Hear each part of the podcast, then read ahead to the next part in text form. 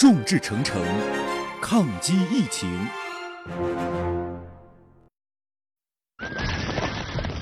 群雄逐鹿，总有棋逢对手。御风而行，尽享快意恩仇。享受人车合一的至臻境界，你首先需要选对最合适的宝马良驹。精彩汽车生活从这里开始。买车意见领袖，权威专家团队聚会团购买车，专业评测试驾，主持人杨洋为你客观权威解析。这里是购车联盟。也许在汽车消费中，你曾有苦难言；也许在汽车使用中，你曾怒上心头。公平公正、合理合法，维护每一位汽车消费者的正当权益，抵制黑幕、欺瞒、陷阱，监督汽车生活公正合法，是我们义不容辞的责任。这里是山东交通广播汽车投诉维权节目《汽车帮》。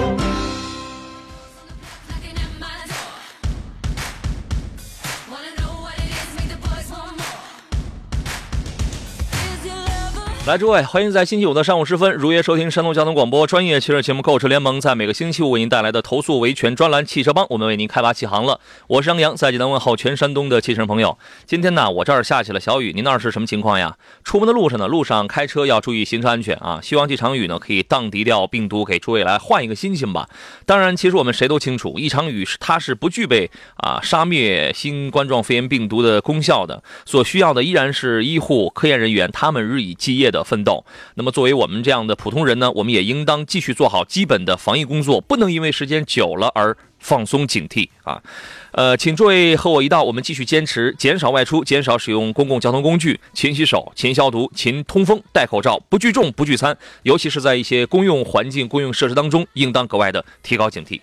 今天节目呢，由于春节之后呢，我们暂无新的汽车汽车投诉啊。去年二零一九年呢，我们应该说是把所有来到我们节目中来进行投诉的问题，全部都已经解决完毕啊。我们啊，春节之后呢，随着这个疫情的来临呢，呃，可能很多的朋友在用车方面呢，暂时要么是没出门，要么是没上班啊，要么是现在这个关注点还是在这个主要在防疫方面，所以我们暂时还没有收到最新的这个汽车投诉。当然，如果您有着这个汽车质量还有服务方面的任何的投诉，都可以联络到我们。今天节目呢，我我们要呃，同样也要来关注一下。汽车产品质量方面的一些问题，如果你有你有要投诉的，欢迎拨打直播间热线，此时就可以拨打，号码是零五三幺八二九二六零六零或八二九二七零七零。另外呢，在场外您可以拨打山东交通广播的客服专线四零零六三六幺零幺幺。呃，还有几种网络互动方式，您可以联络到我，一个是我的新浪微博，您可以艾特山东交广杨洋侃车，微信公众账号呢，一个是山东交通广播，一个叫杨洋侃车。呃，通过后一个呢，在节目以内、节目以外都可以联络到我。目前节目在通过山东交通广播的微信公众平台在进行音频与视频。的同步直播，您可以收听收看，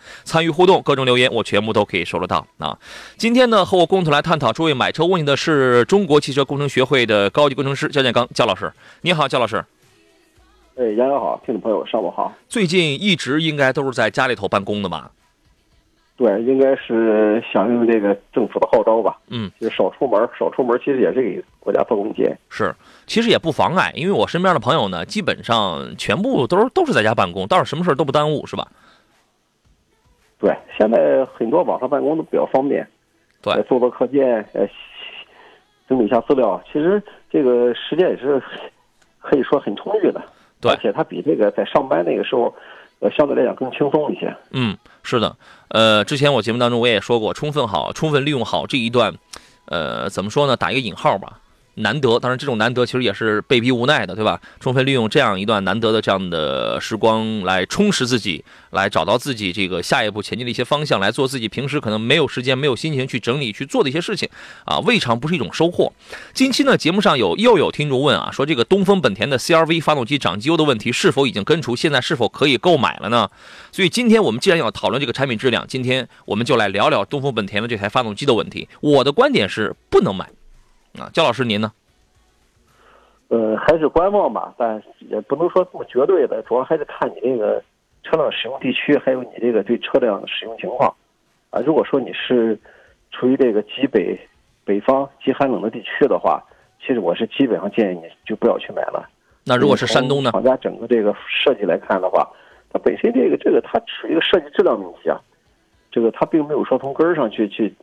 找到一个方法去解决它这个机油增多的问题。呃所以说，作为寒冷地区用车比较多的车主朋友，不建议买了。但是如果说咱们是住在这种这个相对来讲温度比较高的这种地区，你像广东、海南，那对这个车基本上就无所谓了。你对它这个机油增多对这高温地区影响是非常小的。嗯，我明白您这个意思啊。之前咱们讨论过零下七度是一个节点，我理解你这个意思啊，其实有一些什么妥协、绥靖，啊，是没错，对吧？你毕毕竟还是有你这个叫靠天吃饭想要买这款车嘛？这个你的这个意思，我总结四个字儿啊，叫靠天吃饭。行与不行，能不能出这个这个这个病，能不能发动机的这个病能不能发出来，完全靠老天爷的心思。你是这个意思，但是我们，嗯，但是在说这个话之前面还有半句话，是这个病是一直存在的，而且您刚才也也讲了，它没有根除，没有从技术上去根除的，对吧？所以那你买了之后，那只能是自己安慰自己，靠天吃饭喽。随境妥协啊，但是我的观点呢是不能买啊。这个消费者呢，其实是尤其是我们国内的消费者，我们中国的消费者很多都是健忘的，因为他很善良，他很包容，他很容易他就会觉得呢，哎呀，时间过去很久了，已经召回过了。这问题他可能就彻底解决。你看，很多人在想的时候，这自己他都他都不确定，问题可能已经彻底解决了，这都是一种绥靖啊。今天我们要说的这第一件事呢，就是本田机油增长的问题，它是否已经成为了过去式了呢？这件事呢，其实由来已久啊。焦老师，您回忆一下，你印象里这个最早啊、其实我们今天我我会说东风本田，但是广汽本田也不要太开心，因为你的发动机是一样的。焦老师，你印象里的最早出现问题是什么时候？大约这个出问题的话，是一年半之前吧。一年半，呃，差不多。对，当时将近一年半应该是很个别的案例，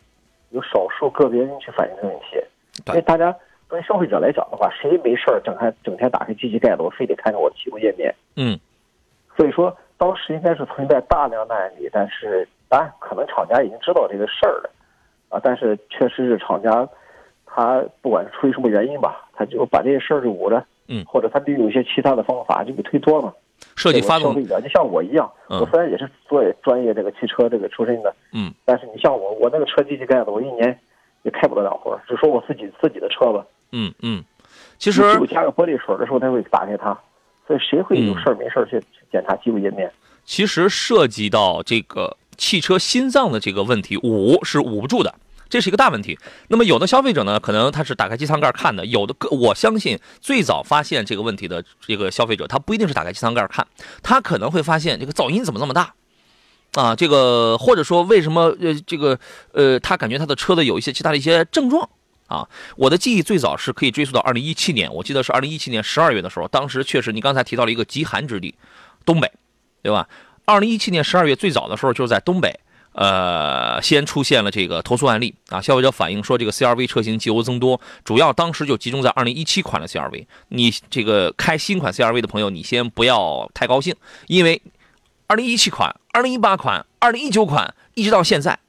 用的都是同一台发动机啊。之后呢，也有这个思域车主也反映了同样的问题，应该是在好像那当时马上就快元旦了，应该是十二月二十九号还是三十号的时候，我记得当时那个论坛上一下子就这个爆发出来了，就是这个开这个这台地球梦一点五 T 发动机的这个问题，一下子它就开始爆发出来了。在一八年一月份的时候，当时就已经出现在东北很多的消费者集集结到当地的这个四 S 店去讨说法了。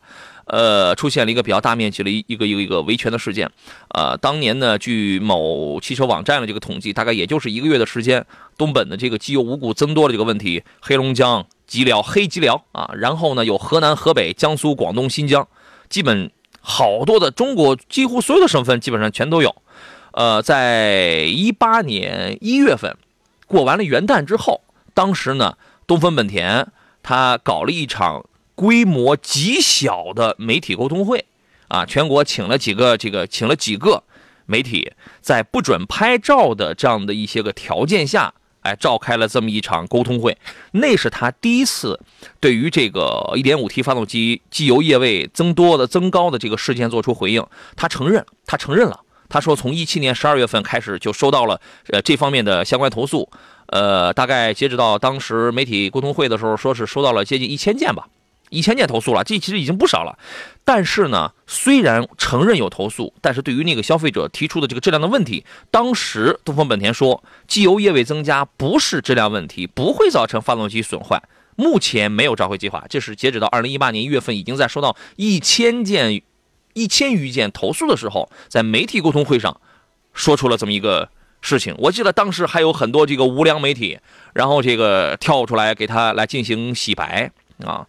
呃，后来应该是在一八年二月份的时候，东本当时发布了一个发动机六年或二十万公里的包修证明，但是依然不承认说我是发动机设计缺陷，也没有说明具体涨机油的这个原因啊。我们来捋这个时间线，我们先说到这儿，咱们待会儿接着聊。好了，各位，我们继续回到节目当中。刚才说到了这个二月份了，是吧？后来到了三月一号呢，国家二零一八年的三月一号，国家质检总局执法监督司呃这个监察司就消费者广泛关注了这个 CRV 车型机油增机油增多的这个问题，当时是约谈了东风本田，要求这家企业高度重视消费者反映的问题，严格按照法规来消除车辆缺陷。三月二号的时候，按照这个缺陷汽车产品召回管理条例，东本对于新一代的 CRV 1.5升涡轮增压车型进行了暂停销售处理。当时是进行了暂停销售。我这样一说，很多人是不是就能够想起来了，对吧？当时你到店里边去，说是暂停销售，但是可能有的人你依然还是买到了，他还是偷偷摸摸的还是卖给了你了，啊，是吧？一直到五月十六号，二零一八年五月十六号的时候，从国家市场监管总局缺陷产品管理中心的这个官网上面才发布了这么一个消息，说东风本田决定从二零一八年五月二十二号开始召回一七年二月十四号到一八年二月二十七号期间生产的一点五 T 发动机。这个 CRV 一共是十三万零四百五十五台。你看，二零一七年的二月十四号开始召回，到今天正好是两年，啊，当时这个这个原因就不用说了，主要就是这个机油液面增高。当时的解决方案是什么？各位，您还记得吗？我们记得特别的清楚。焦老师，您给我们来说一下他当时的那几项举措吧。啊，厂家的话，他最主要的就一个是对这个冷却系统做了改装，嗯，另外的话，最主要对这个软件进行升级。其实当时。这个方案我看到的时候，其实我也很惊讶。这种隔靴搔痒其实就是咱们叫隔皮搔痒吧，刻舟求剑啊。对，也是说这个不管什么方法，基本上它不是解决这个从根上解决问题啊。对，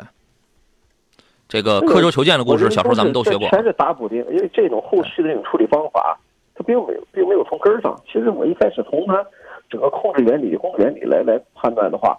这个其实还是整个这个发动机。在初始设计的时候就没有考虑到一些这个特殊工况的使用使用这个条件，所以导致的后期问题出现。真正想解决问题的话，这款发动机必须重新的进行机械设计，对，并且进行这个相关的这种大量的呃数据测试，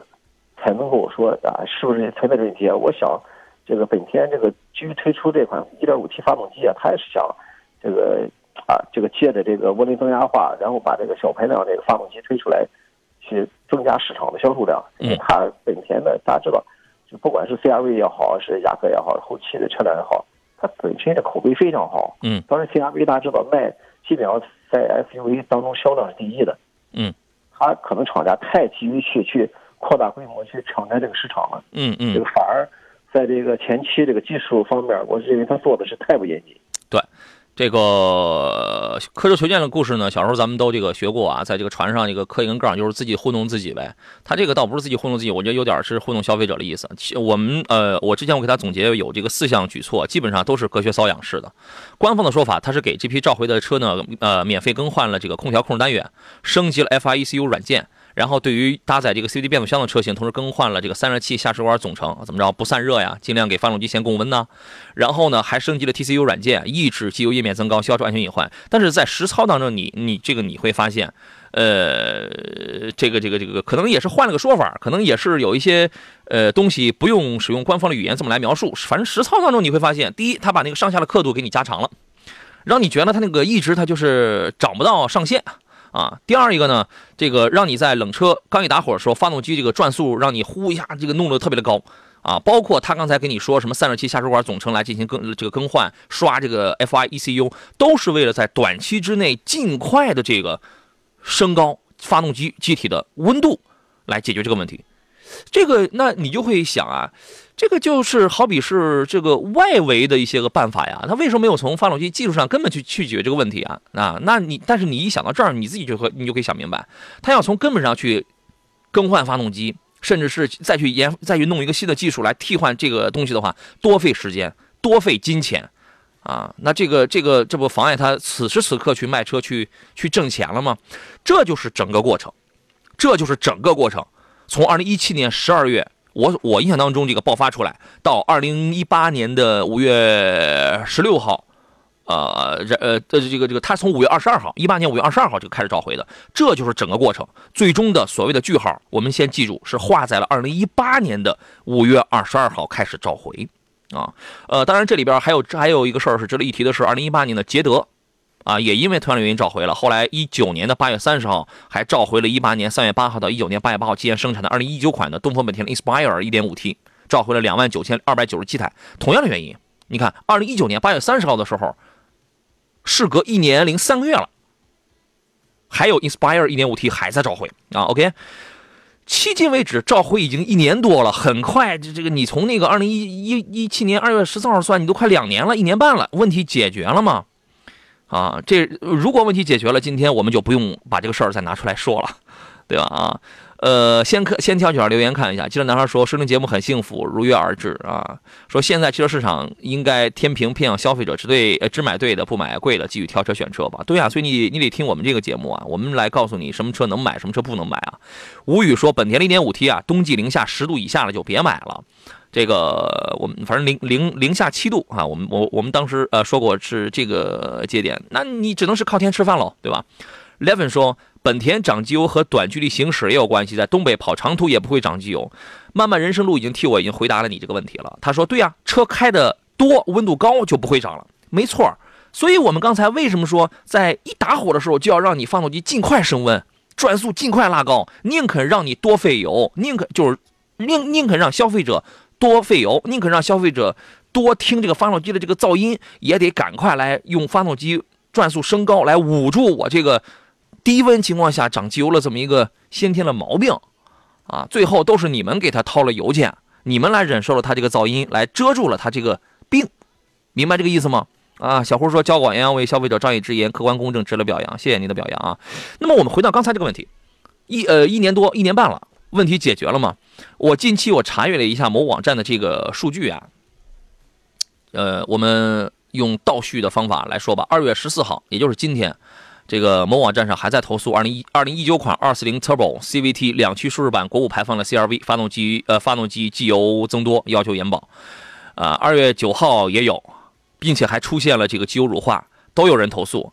呃，还有人，反正整个二月份这就不少，还有人投诉这个机油增多、机油乳化。我我我只说毛病，还有人投诉二零一七款的二四零 Turbo 这个机油增多，发动机噪音大。有人投诉一九款的二四零 Turbo 机油增多存有质量问题，呃，有人投诉二零一九款的二四零 Turbo 两驱机油增多已经超过了上限，还有人投诉 CRV 电瓶电压过低导致无法启动，还有人投诉机油增多超过齿线刻度，还有人投诉呃车顶漆面开裂影响使用，还有人投诉存在长机油，经销商拒绝退还定金，还有人投诉出售库存车。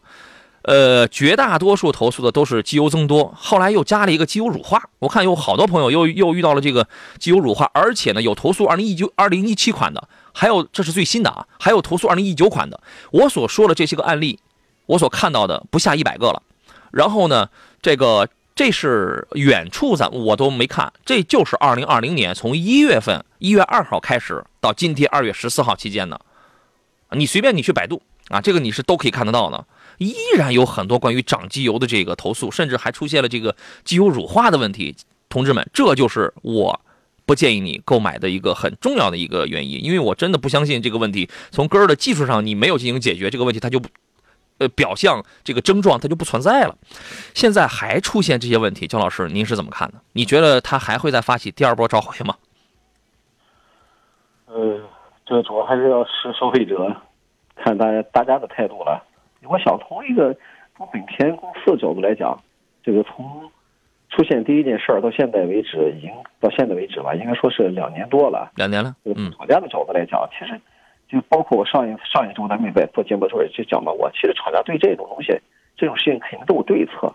但我估计最大的问题还是基于一个成本的问题啊，召回的这个大成本的问题，所以他并没有从根儿上这个去去想的，真是为消费者去。解决这件事儿，消费者最好的方法对换发动机。对消费者换这个合格的发动机。消费者没有义务，消费者没有义务去理解你的成本控制，对吧？我买的是一件商品，你应当保证你交付到我手上是一件品质成熟、质量可靠的商品，或者换句话说，从情感角度，我允许这件商品的不完美性，但是。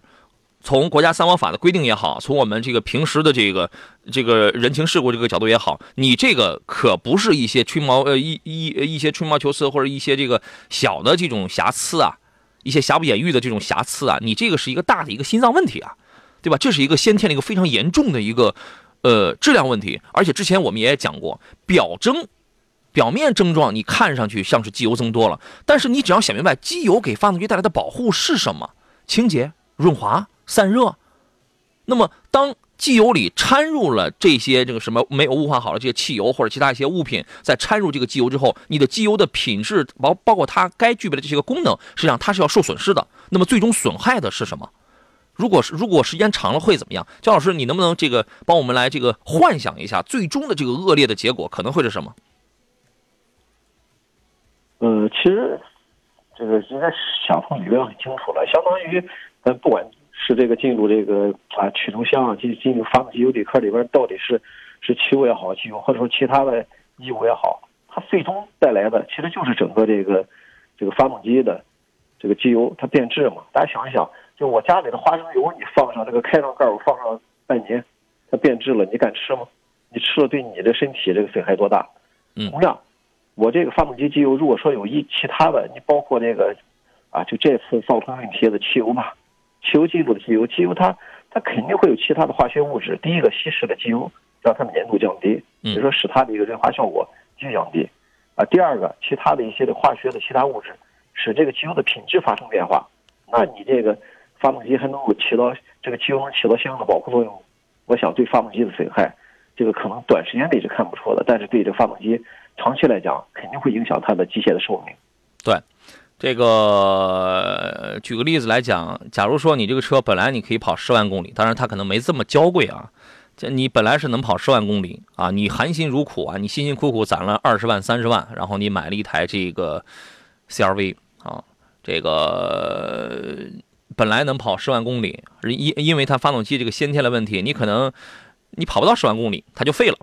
或者说呢，它也能跑到，但是呢。它会让你严重的损失掉你原本期待的那些个正常使用的优秀品质，会让你的期望值大打折扣。而这些原因都是出于消费者没有义务去理解的你的所谓的品质品这个这个这个成本控制的这个原因。啊，你有问题，你就是有问题。你爱成本控制，你成本控制，跟我消费者是没有关系。你有义务交付给我，交付给我一个完美的产品。我再次重申，我们现在在说的不是2017年、2018年的东风本田 CR-V 的问题，而刚才我们呃有这个数据证明，在2020年的一月到二月，二月今天这还没过完呢，到二月的这个中旬，这台车再次大面积的爆发出 CR-V 机油增多，甚至有这个机油乳化的这个情况，所以。呃，哎，这个机油乳化通常会是怎么造成？这样，我们先进广告啊。这个回来之后，咱们继续来聊聊这个事情。所以说我总结一句，我的观点是，这个车现在最好还是不要买。其实不光是这个车，包括东风本田、广汽本田家家里用这台同样 1.5T 发动机的车子，我都不建议你现在买。所以说你就不要再问了，好吧？我们先进广告，回来之后咱们接着聊。这里是呃每个星期五为您直播的购车联盟之特别维权板块汽车帮，我是杨洋，咱们待会儿见。也许在汽车消费中，你曾有苦难言；也许在汽车使用中，你曾怒上心头。公平公正、合理合法，维护每一位汽车消费者的正当权益，抵制黑幕、欺瞒、陷阱，监督汽车生活公正合法，是我们义不容辞的责任。这里是山东交通广播汽车投诉维权节目《汽车帮》。来，诸位，十一点三十三，我们继续回到星期五山东交通广播为您直播的汽车投诉维权节目《汽车帮》的直播当中。我依然是杨洋啊。遇到了汽车，无论是品质还是服务方面，还是金融啊、售后啊啊各个方面啊有需要投诉的问题，您可以随时联络到我们这档节目啊。节目直播期间，节目是在每个星期五的十一点到十二点为您准时直播。周一到周四啊，我在这儿做的是挑车买车啊，该买什么车，什么样车是适合您这样的内容啊。您可以对号入座。直播热线呢都是零五三幺八二九二六零六零或八二九二七零七零。场外节目结束之后，如如果您有要有需要投诉的问题，您可以拨打山东交通广播的客服专线四零零六三六幺零幺，或者呢直接通过这个网络这种方式，直接呃更加直观的有图有文字的让我看到，让我收到你的这个投诉信息。一个是我的新浪微博，您可以给我发私信或者艾特我山东交广杨洋侃车前两个字或者前四个字，你一定就可以找到了。另外呢，在微信公众账号呢，此刻是通过山东交通广播的微信公众平台正在进行音频与视频的同步直播，您可以收听以及收看。呃，我更希望更多的朋友可以通过杨洋侃车的这个微信公众公这个微信公众号跟我联络。为什么呢？因为我下了节目啊，这个山东交通广播的这个公众号我就不看了啊。杨洋侃车的微信公众号搜索方式很简单，在公众号里面搜索小写的拼音全拼杨洋侃车，你就可以找到了。搜索拼音你就可以找到了啊。刚才我们在说的是这个。事隔两年之后，算两年吧，好吧，二零一七年嘛，二零一二零一二零一七年年底出的事儿，算两年吧。呃，这个东风本田的这个 CRV 现在依然在悄悄的涨着机油，啊，依然在悄悄的机油增多，而且这个不是一个两个的个例。你会发现，呃，光明面上投诉的人已经有一大把了。也许有人在呃召回之后，迄今为止的这段时间已已经买了车了，你可能你还没注意到。也许有人现在还在琢磨着，就像在购车联盟节目当中来问我，我我要买个荣放，我还是买个 CRV，还是我真是天天苦口婆心呢，我就劝你啊，这个车不能买啊，不能买啊。焦老师其实刚才一开始他说的也是比较委婉，他说也可以买，这个他的意思也可以买，但是说白了就是天天吃饭了。你买了之后，你可以天天吃饭，你就盼着这个温度啊，每年别那么低，低到什么程度呢？别反正零下七度、零下十度，别那么低，或者你开了这个车之后，你只能在暖和的地方玩。只能是这样，你说你花二十万、三十万，你去买一台车，你还得靠天吃饭，你不觉得冤得慌吗？你为什么不选择去买一台一劳永逸、产品质量非常过关的产品呢？啊，这是我们苦口婆心的地方啊！刚才我们还这个说到了，从二零二零年一月份一直到现在二月十四号呢，关于这个继续投诉 CRV 发动机机油增多的这个问题，真的是特别多，非常多，而且还出现了这个机油乳化的问题。关于这个新增的机油乳化的问题，我要来求证一下，我来咨询一下这个今天的座上宾焦建刚焦老师。你好，焦老师。嗯，你好。这个是一个什么现象？是一个什么故障？您给我们这个消费者们来解释一下好吗？呃，机油乳化的话，在咱们以前，当时我刚进入汽汽车维修这一行的时候，其实那时候是比较常见的啊，特别是以前那种小型的国产的这种什么夏利啊，啊，这个天津大发的这种这种微面常出现的时候，这种现象其实那个时候年代比较多的。嗯，这机油乳化的话，其实就是大家看见把机油这个加机油这个盖儿拧开之后，你是发现这个机油的盖儿的后方，也说你把它翻过来。哎，看到上面有一些这个，呃啊，说什么颜色呢？就说有点像家里的酱油和那个水，还有油搅到一块儿的乳黄色的，或者有点类似于黄油的这个颜色。嗯，就这种乳黄色的这种机油和水的掺杂物，这个它是怎么发生的？有什么危害？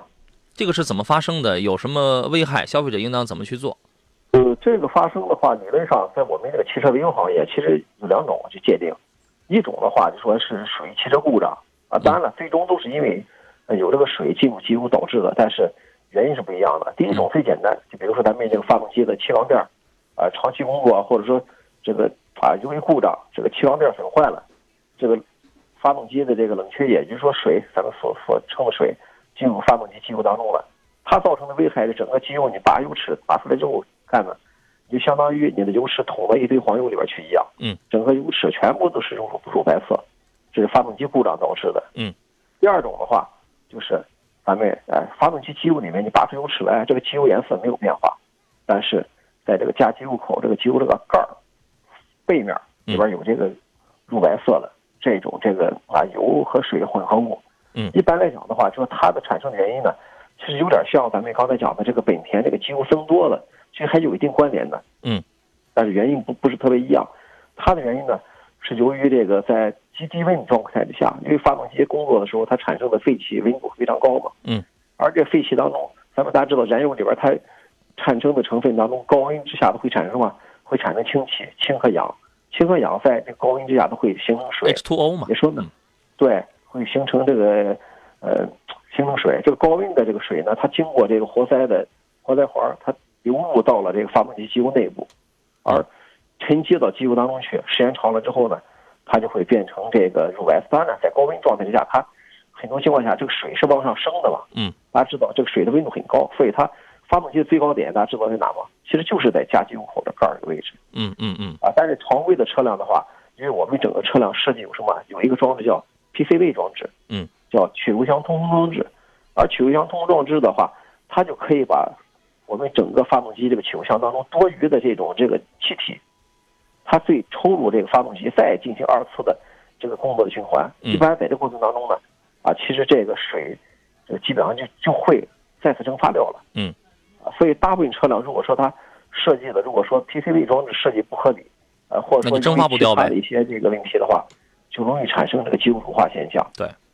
这个焦老师刚才描述的特别的形象，我相信我我相信大家是都能听明白啊。这个所以说这呃可能跟它机油增多这个事儿也是有关联的，也可能它并不一定是这个事儿直接导致的，但是还是在这个设计方面有一些问题，然后导致了又出现了一个机油乳化的一个现象。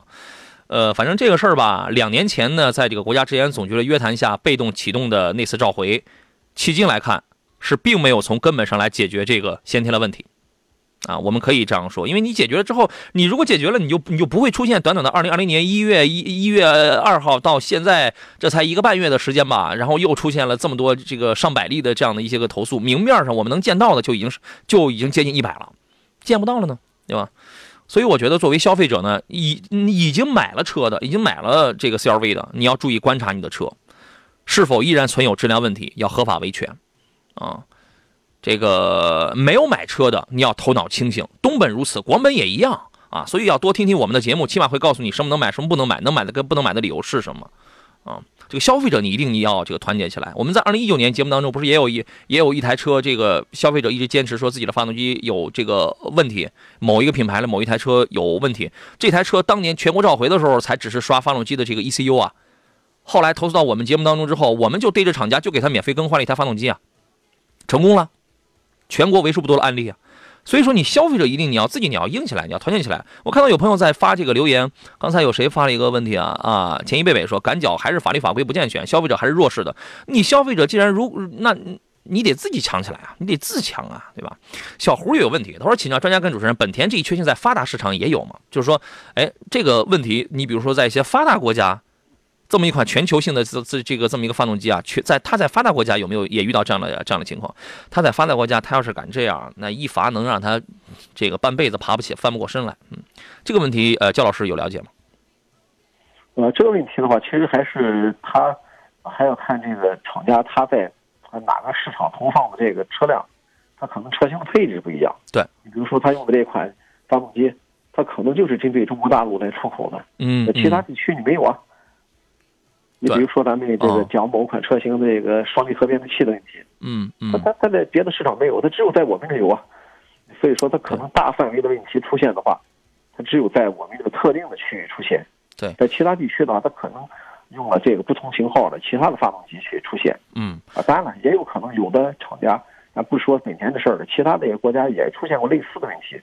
那厂家他召回是不一样了。你我举例，召回了这个标准跟待遇不一样啊。这个你的悬悬架如有问题的话，厂家他整个给你换新悬架，在国内处理方法给你打个补丁啊。对，这个一说到这，大家就想到是谁了。嗯，对我们的法律法规对它不健全，因为它这个惩罚力度太太轻了。还是违法成本太低呀、对吧？是，呃，所以你要了解清楚这个问题，那你就要看一下，你比如说在欧美啊，或者在其他的一些个西方国家，然后你要看一下它的这个同一台思维啊，同一台思维，它的这个发动机技术是不是百分之百是完全一样的，或者说人家压根就没有这样一个小排量的车？有人说还是看人下菜碟儿，它这个，所以你有的时候你会讲这个特供的东西，它不一定它是好的，你知道吗？呃，还有人说本田 1.5T 发动机不是早就知道有毛病，为毛现在还能卖的那么多？买呃还能买的那么还有那么多人买，这就是我之前你现在大家你可以理解我之前我有的时候我在节目当中我那个说我说中国的这个汽车呃消费者吧，或者说哎你也不能卖你也不能赖人消费者，你说他他这个市场吧，其实还是有一些畸形的地方，消费者在挑选这个产品的时候还是有畸形还是有畸形的地方。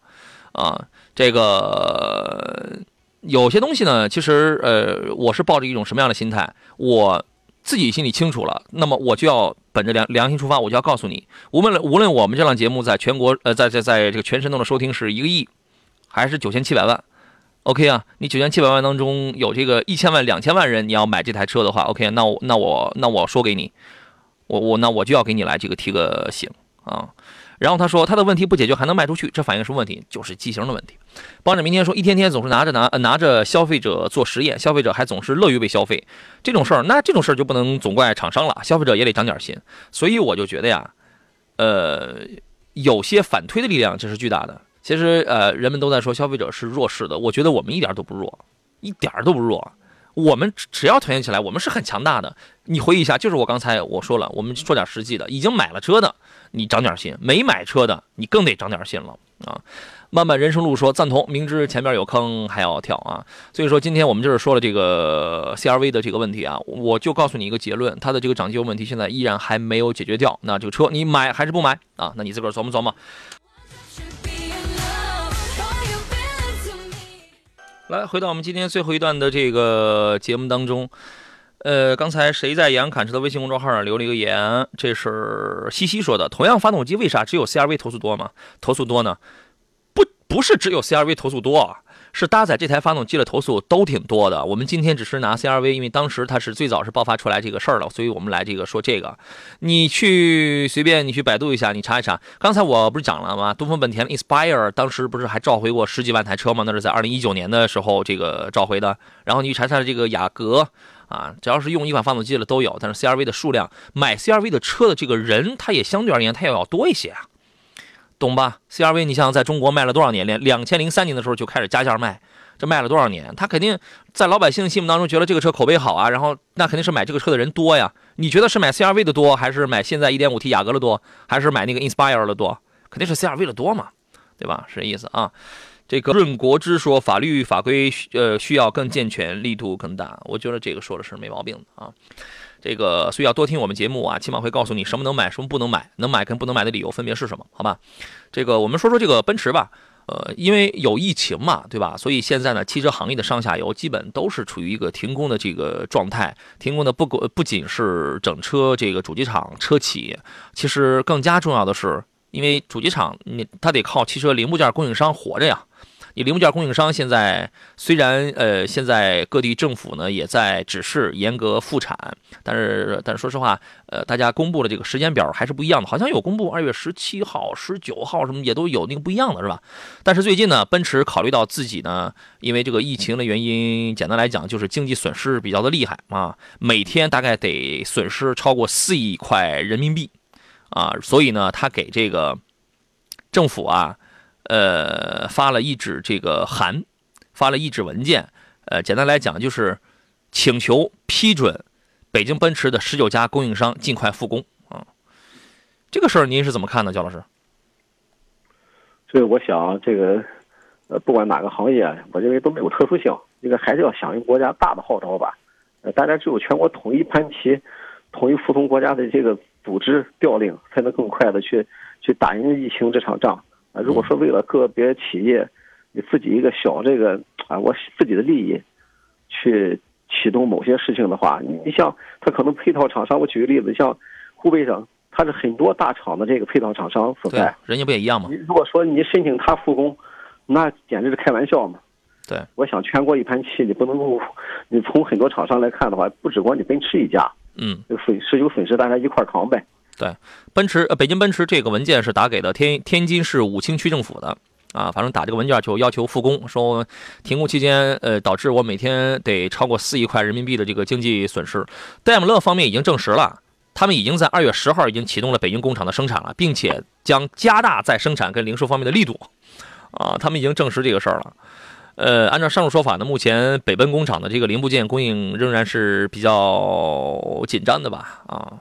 这个这个，反正还是为了钱啊，你得加快复工。我觉得刚才那个焦老师说了这句话对，全国一盘棋。所以说这个就是你就要衡量一下，我们站在这个工人也好，站在这个企业的这个，毕竟他也是一家纳税人，他是纳税人。我们从他这个角度上去讲，他要求尽快复工，其实也有他的这个道理。但是呢，从宏更更加宏观的这个角度上去讲，全国一盘棋啊，到底是经济利益重要呢，还是社会责任？更加的重要，我觉得这个时候我们其实是可以讲一些这个社会责任的，所以我觉得不同的人会有一些不一样的这个考虑了啊。呃，我们说两个召回，呃，一个是特斯拉，特斯拉呢，这是二月十四号，国家市场监督管理总局发布了召回通知。特斯拉呢，这个根据相关办法、相关条例的要求，呃，递交了召回计划。从六月七号开始，从今年六月七号开始，召回一六年四月十五号到一六年十月十六号期间生产的部分进口版的 Model X，一共是三千一百八十三台，呃，都挺久远的，一六年四月份到一六年十月份期间的啊。由于长期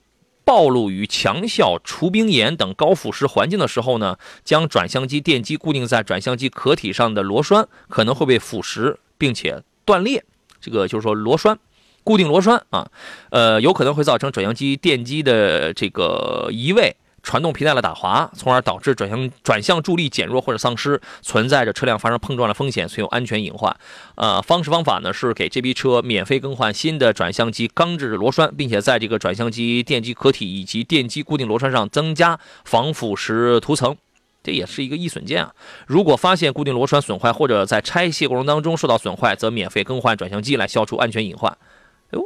哟，如果这个螺栓损坏，还给你免费更换方向机呢，呃，这个转向机，我我觉得这个听上去挺那个的啊。焦老师，你怎么来看它的这个这个这个这个故障？啊，这个故障其实安全方面无小事儿嘛。其实大家知道转向制动，呃，转向加刹车吧，这两个应该说作为咱们车辆这个国家三包政策当中是强硬的两个非常硬的杠。嗯，这两个出问题的话，你肯定属于这个这个换车的范围了。别说你召回了，我认为厂家还是比较良心吧。发现问题要及时的纠正，当然了，最主要的还是在这个前端应该多做实验，去把这些这个发生这个事故的苗头啊消灭在这个生产过程当中，嗯，或者说在设计过程中呢避免这种问题的发生。对，这个二月十三号呢，特斯拉已经宣布在北美召回一点五万台的 Model X 了，其中有一万四千一百九十三台在美国，八百四十三台是在这个加拿大。呃，刚才说了，这个失去转向呃助力。啊，呃，失去动力转向助力的话，这个就会导致你转不了，这个绝对是有这个撞车的这种安呃这种风险隐患的。特斯拉此举呢，我是持赞美的、赞扬的这个态度的。一是态度诚恳，二是措施根治，啊，而且也比较有力度。三呢是全球统一标准，啊，这个我是持赞持这个赞成态度的。呃，杨洋侃车友小杨同学发了一个微信说，六十六万的事儿都搞不定，还四个亿啊？指的是奔驰是吧？六十六十六万这个这个事儿都搞不定，这还四个亿啊？对，刚才还有还有谁说了一个事儿？这个这个这个这个留言来着，我找一下，大家留言很多啊，都在发表自己的观点。漫漫人生路说才四个亿，国家抗击病毒不知道多少倍啊，坚决不同意。况且造出了车还有质量问题，我是同意你的观点的啊。通用呢，呃，刚刚是。他呃呃，这个应该是这个事儿是刚刚刚刚决定，将在全球范围内第二次召回，大约是十六点二万台车。主要原因呢是去年召回修复的刹车控制软件仍然存在问题啊。呃，车型主要是全尺寸的皮卡，包括一九年版的雪佛兰的这个索罗德，还有 GMC Sierra 这样的车型啊。索罗这个索罗德是这个在咱们国内也也有啊，大家都能见到。这是但是但是在美国的话，这是最受欢迎的这个车型了。去年十二月的时候呢。呃，通用宣布在全球召回五十五万台雪佛兰的索罗德，还有这个 GMC Sierra，啊，幺五零零这个皮卡，还有凯迪拉克的 CT 六，全球召回啊，全球，呃，来修复可能导致电子稳定系统和防 BOSS 刹车失灵的软件错误。呃，通用当时是这样说，他说一个软件错误呢，可能会使电子稳定控制系统和防 BOSS 制动系统失效，增加撞车的风险。那么这个其实也是，呃，由这个。就是那，就是呃，原来那个小品上有有一个话叫“病毒占领高地了”，是吧？这个就是高地有了问题了，高地有了问题了啊！这个这一次呢，又要进行这样的批量的召回，呃，其中这个美国的国家公路交通安全管理局就是 NHTS 呢，它这个有一个文件，他说，如果汽车是通过通用汽车的手机应用远远程来启动的，或者司机上车以后等上五分钟或者更长时间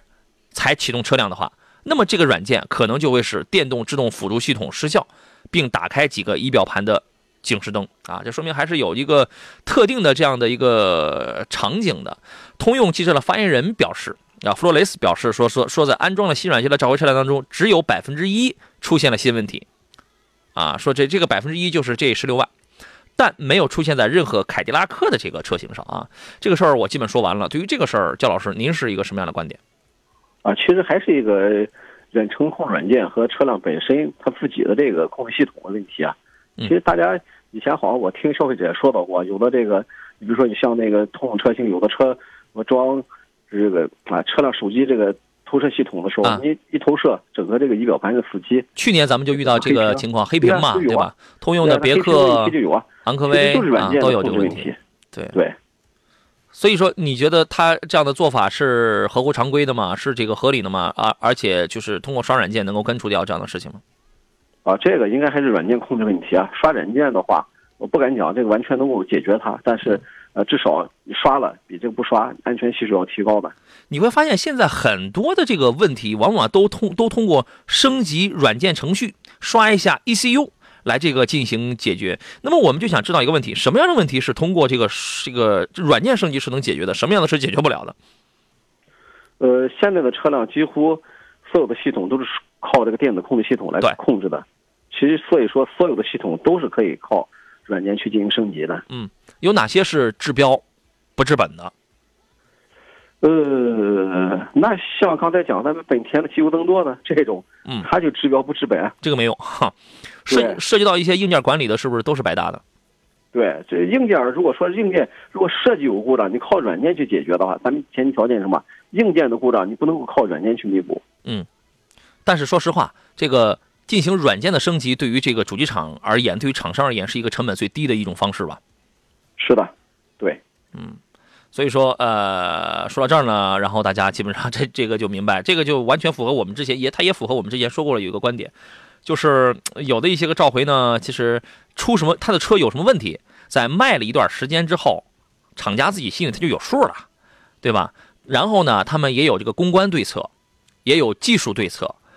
啊，这个公关对策呢，对媒体、对外界消费者；技术对策呢，他们会去摘，会去挑这个是成本控制最低的一种方式。